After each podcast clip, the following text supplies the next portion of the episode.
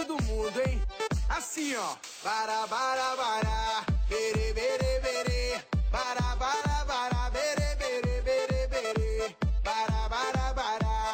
Nos cruzamos de orilla, vamos al encuentro de Eduardo Con. ¿Cómo estás? Buen día, Dani, buen día para todos los oyentes. Esta semana hemos titulado esta columna Entre mercenarios y mentirosos. El juicio a Eichmann en Israel hace poco más de 60 años sin duda generó una inflexión profunda en lo que se conocía, analizaba y estudiaba hasta ese momento sobre la Shoah. Hay tres puntos de ese juicio con los cuales deseamos comenzar hoy para luego entrar en el contexto en el que vivimos en el presente. Eichmann, asesino múltiple, tuvo como corresponde en un Estado de Derecho un abogado defensor, Robert Servatius. Abogado alemán, nunca se comprobó su pertenencia al partido nazi, a pesar de que defendió no solo a Eichmann, sino a varios nazis más. Servatius cumplió su trabajo a pesar de que a mucho público pudiese asquearle su rol. Trató de aminorar la parte cumplida por Eichmann en el holocausto y dijo que, entre comillas, la defensa presentará pruebas a su argumento de que el acusado no era parte del estrato de la dirigencia política que toma decisiones, la que emite órdenes, sino que formaba parte del rango menor que las recibe, cierre de comillas. Y Eichmann, él mismo, declaró sobre obediencia debida. Y entre comillas señaló, yo obedecí, dijo Eichmann, las órdenes ciegamente y cumplí las órdenes con ciega disciplina, cierro comillas. Ante esa estrategia del doctor Servatius, el gran poeta, escritor y periodista israelí, Jaime Guri, escribió entonces, y lo citamos, al principio creíamos que era, entre comillas, oficial de transporte, luego lo degradamos a, entre comillas, sargento de vehículos. Otra semana más de testimonios y vamos a romper a llorar amargamente, vamos a pedir que sea liberado, junto a pedidos sinceros de disculpa por la falsa acusación, acompañado de una indemnización cerramos comillas. O sea, Servatius no tuvo problema de defender a alguien como Eichmann, el asesino se amparó en la infamia de obedecer órdenes, aunque fuera falso, y Servatius lo supiera perfectamente, y Jaime Guri advirtió sobre lo que muchas veces puede suceder, en cuanto a que nada más ni nada menos que un holocausto pueda ser minimizado, banalizado y reconvertido de tal forma que las víctimas parecieran victimarios vengadores. El viernes pasado, en la Corte Internacional de Justicia de La Haya, Israel contestó y sepultó los argumentos que 24 horas antes usó Sudáfrica para acusar a Israel de genocidio. Uno de los abogados israelíes, el doctor Tal Becker, hizo un primer alegato del cual queremos puntualizar dos aspectos. Uno, que Becker detalló varios ejemplos que demuestran que lo planteado en la Corte es un juicio al revés. Israel, tal como dice la Convención sobre Genocidio, no tuvo ni tiene en ningún momento intenciones de terminar con un pueblo, en este caso el palestino. Miles de camiones con alimentos y combustible entrando a Gaza a pesar de las trabas continuas de Egipto y los robos de los cargamentos por Hamas advertencias que ninguna convención obliga a la población civil para que se aleje de los bombardeos contra Hamas y solo contra Hamas, ya demuestran la mala fe y la distorsión del planteo. Pero la acusación es al revés, además, porque la matanza brutal del 7 de octubre, y ya lo hemos dicho acá, los heridos mutilados, los rehenes aún retenidos y torturados, sí muestran la intención genocida de Hamas y quienes lo apoyan y sostienen de exterminar a Israel y al pueblo judío.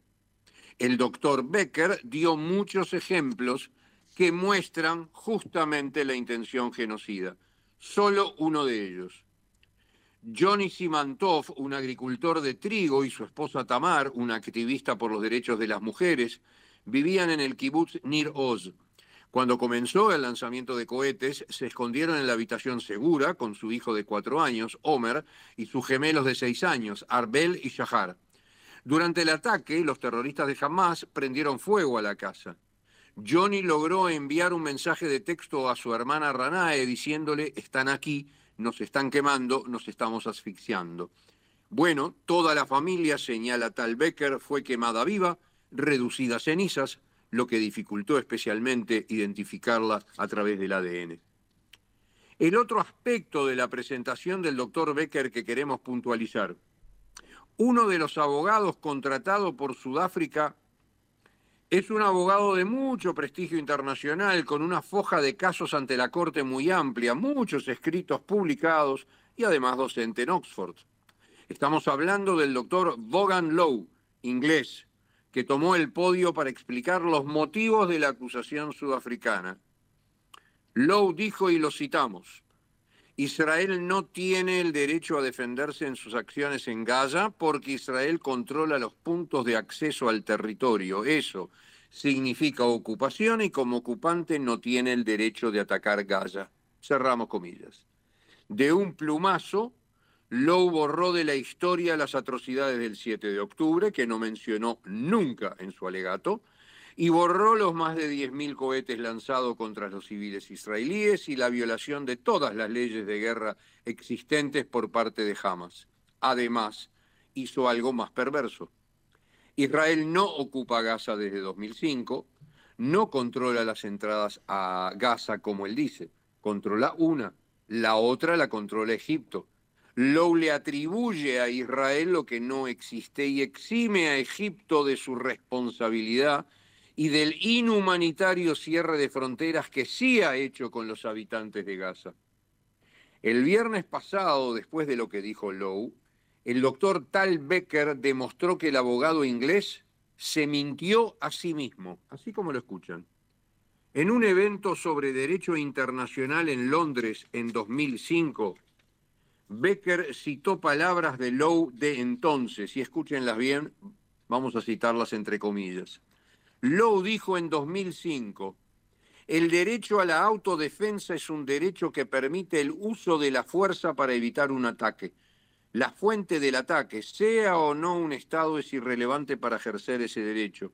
La fuerza puede ser utilizada para evitar una amenaza porque nadie, nadie, dijo este inglés, ni personas ni estados están obligados a sufrir pasivamente una agresión. Cierre de comillas. Y así como lo remarca también el periodista Jeremy Sharon en Times of Israel, que estaba presente en La Haya, Lowe decidió delante de 15 jueces decir que sí hay un Estado que puede sufrir un ataque sin derecho a defenderse, Israel.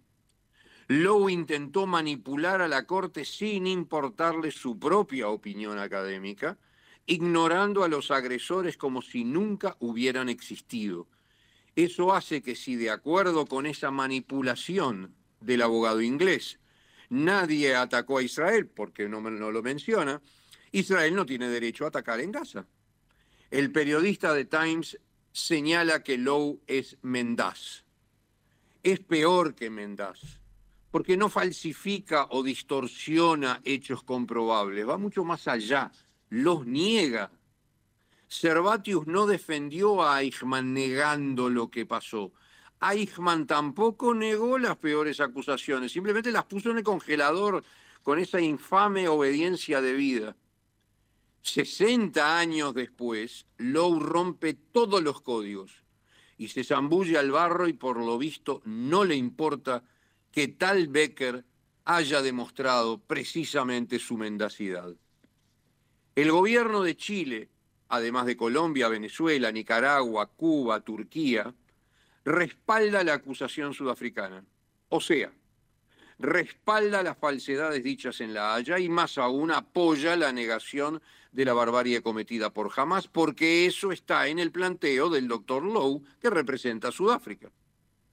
La comunidad judía de Chile, con enorme coraje, ha hecho saber públicamente que no irá a la conmemoración del Día Internacional en Memoria del Holocausto en la Cancillería, donde habitualmente tiene lugar, por las actitudes agresivas generadas desde las declaraciones del gobierno contra las instituciones y personas de la comunidad, por la resolución del presidente Boric de apoyar una acusación contra Israel y no contra el agresor jamás, y entre otros argumentos de la Carta de la Comunidad, por la comparación de Gaza con Berlín 1945, lo cual, dice la comunidad, incita aún más a la violencia contra todos los judíos en Chile.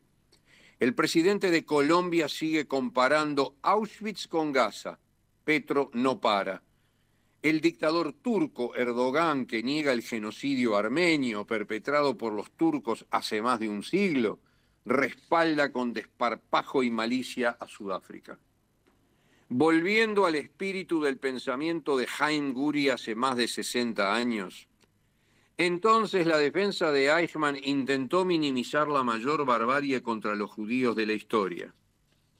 Bueno, hoy los mercenarios, los mentirosos, los antisemitas que aumentan sus agresiones día a día desde podios, oficinas presidenciales y organismos internacionales, no pretenden minimizar lo que sucedió el 7 de octubre de 2023. Se empeñan en negarlo. Así funciona una de las variantes del odio. Porque los perpetradores, o sea, jamás, no niegan nada filmaron todo, se enorgullecen de haberlo hecho.